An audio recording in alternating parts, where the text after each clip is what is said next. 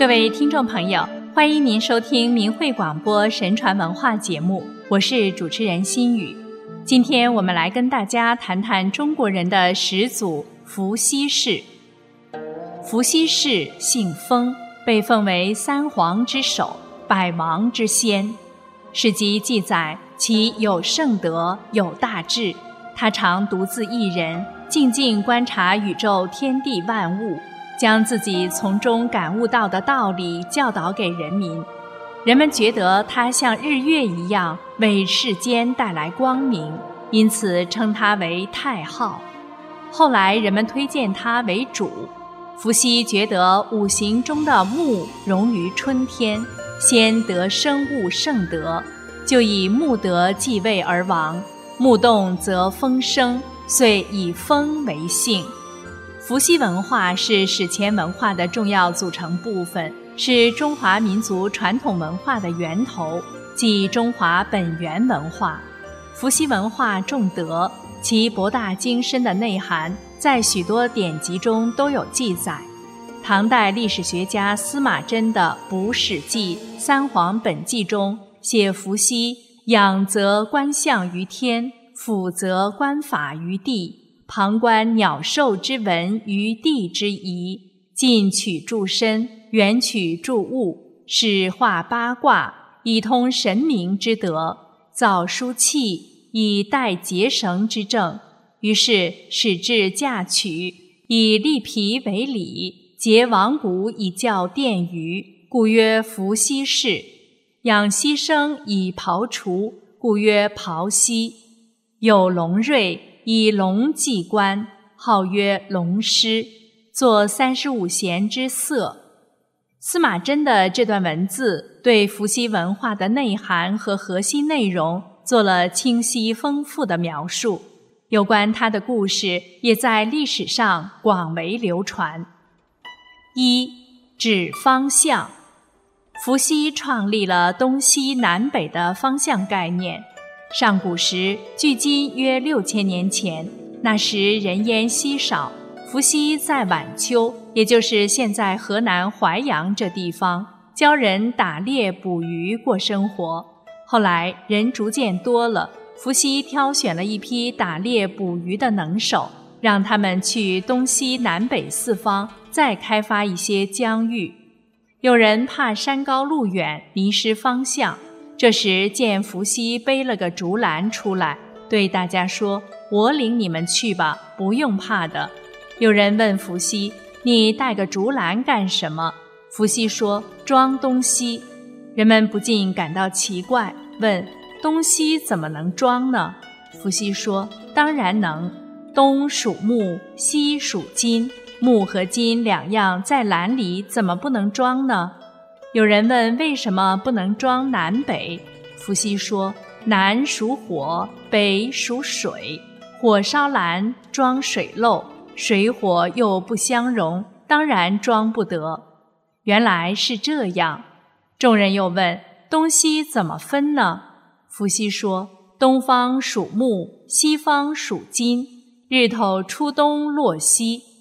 又有人问：南和北怎么分呢？伏羲说：“南面属火，北面属水，南热北冷。”从此，人们就认清了东西南北的方向，扩大了活动范围。二，画八卦。伏羲根据天地间阴阳变化之理，凭日月升降，悟出乾坤之奥，从而起太极，定五行，制八卦。上古时期。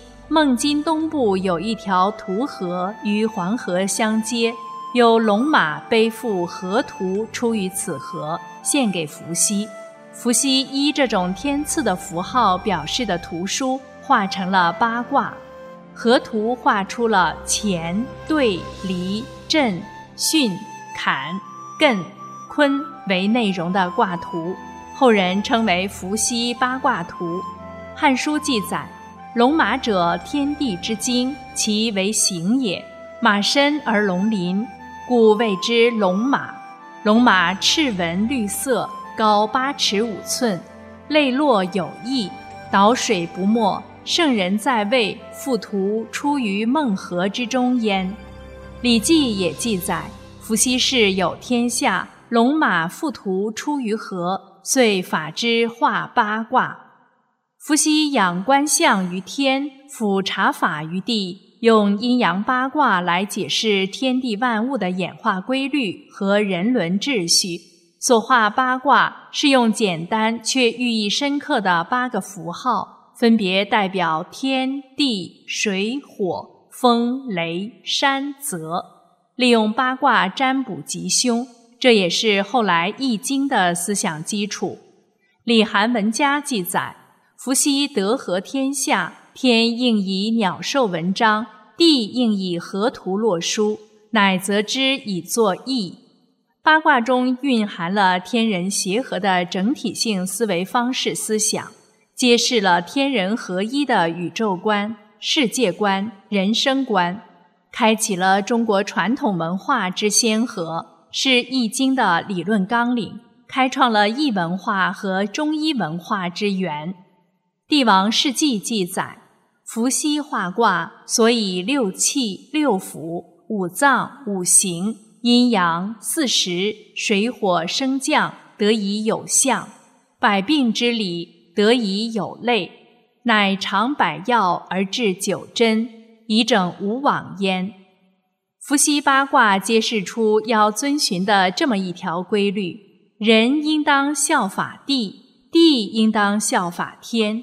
天应当效法道，道是自然而然的自然规律，即宇宙规律。人在天地间，要知天知地，要懂得人在自然界的位置，在社会上的位置，要效天法地。伏羲感悟天地万物运动变化的规律，奠定了天地人三才统一的整体观念和完整系统。三。施教化，典籍中记载的伏羲是教化的始祖，他教化百姓，育民福祉。实载伏羲氏之事，天下多兽，故教民以猎。伏羲发明网蛊，教民用以捕鱼猎兽，大大提高了人们的渔猎能力。捕获猎物多时，一时食之不尽，便教人们牧养六畜。以火煮熟食物后，先祭祀天地和神奇，然后才食用。他观天文，创历法，定节气，传授人们物候知识，教人们农耕稼穑。从此风调雨顺，万物安泰。正姓氏，伏羲氏正姓氏，别血缘。他首先自定封姓。从此，姓氏的概念以定制的形式规范下来。华夏九州的部落民皆有姓氏。伏羲正姓氏，其实质提示人们要返本报祖，要遵循天道，告诉人们要敬天，人之本也；要敬奉上帝，认为上帝创造了世界，创造了人，祭祖，人之源也；要不忘祖先。做人要知本源，才能生生不息。这里也可以看出中华文化敬天祭祖的博大内涵。制嫁娶，《吕氏春秋》记载：昔大古常无君矣，备有三纲六纪，其民俱生群处，知母不知父，无亲戚、兄弟、夫妻、男女制之别。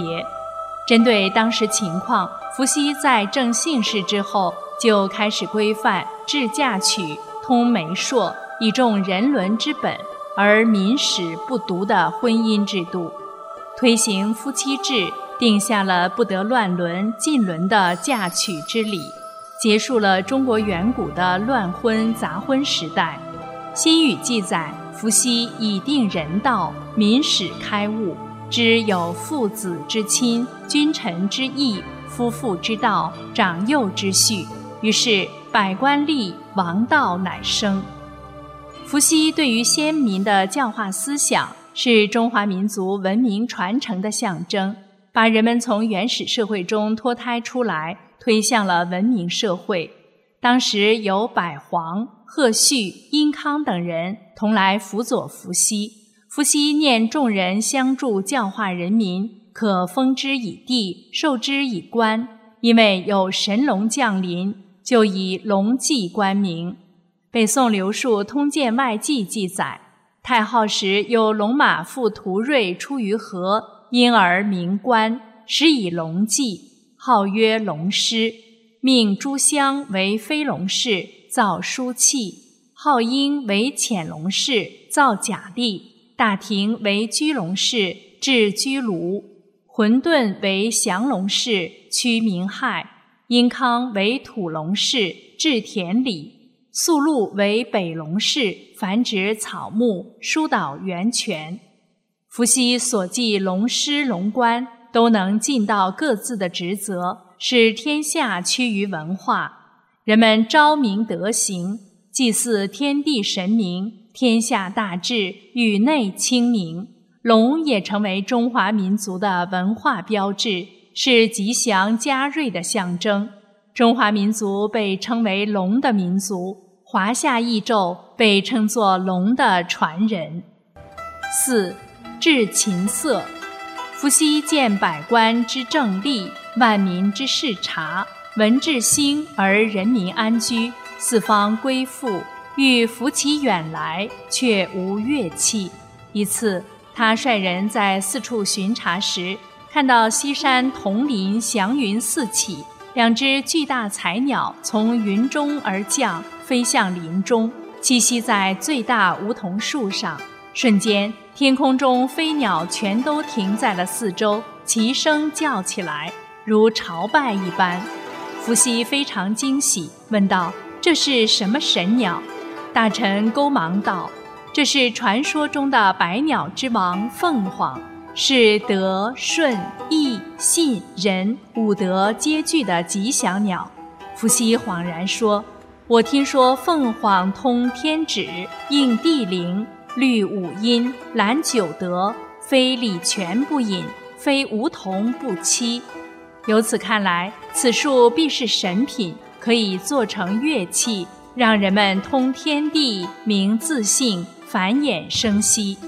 伏羲遂取桐木中段，投长流水中，近四十九天，按照一年三百六十五天的数字，琢出了长三尺六寸五的琴胚。又按四十八节之数定为后宽四寸，前阔八寸，并把琴按面圆法天、底平法地的原则，即将琴的面板做出半圆的弧形，将底板做平，代表着天地同心。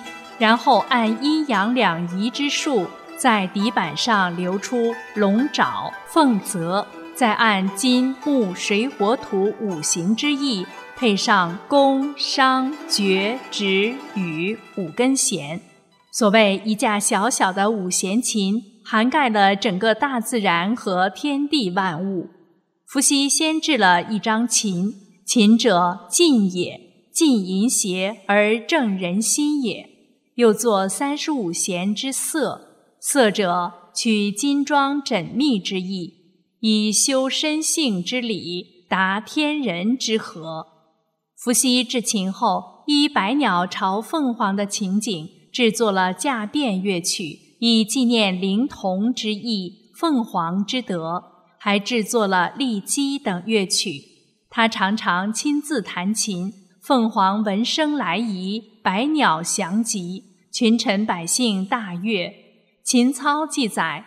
昔伏羲氏之作琴，所以修身理性，反天真也。《拾遗记》记载：礼仪文物于兹始作，立礼教以导文，丧为色，君土为勋，礼乐于是兴矣。伏羲制乐，教化其民，净化其心，以德睦邻，助仪归服。开创了礼乐教化的兆端。中国古代常以圣人为神，伏羲也被人们称为神人。传说伏羲能圆天梯，建木以登天。《山海经》记载，南海之内，黑水清水之间，有墓名曰建墓，太白高原过。这里所说的建墓，是众神用来登天专用的。太白高原过，说伏羲也能像神一样，上下于建墓，往返于天地与神人之间。华夏文明是半神文化，历史上传说中的三皇五帝就是这样。他们秉承上天的旨意，以德教化百姓，完成他们的使命，为百姓所拥戴，并被当作贤君圣主的楷模，历代传颂。